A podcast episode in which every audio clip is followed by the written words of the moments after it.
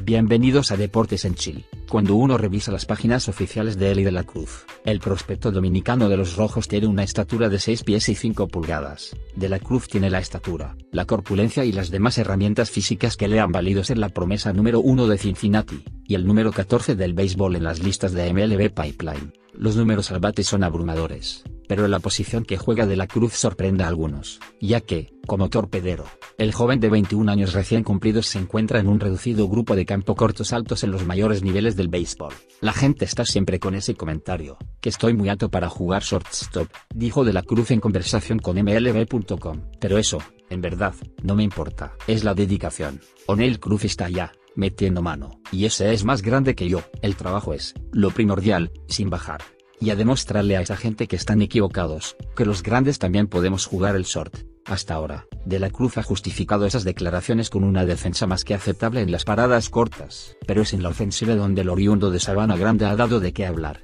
En el 2022, su primera temporada completa en Liga Menor, De la Cruz bateó 304 barra punto 359 barra punto 586, OPS de 945 en 120 juegos entre clase A fuerte y AA, con 31 dobles, 9 triples, 28 jonrones, 86 empujadas y 47 bases robadas en un total de 513 visitas al plato. En otras palabras, la combinación de bateo de promedio, bateo de poder y velocidad ya se ve claramente en un jugador que también participó en el juego de las futuras estrellas en el 2022.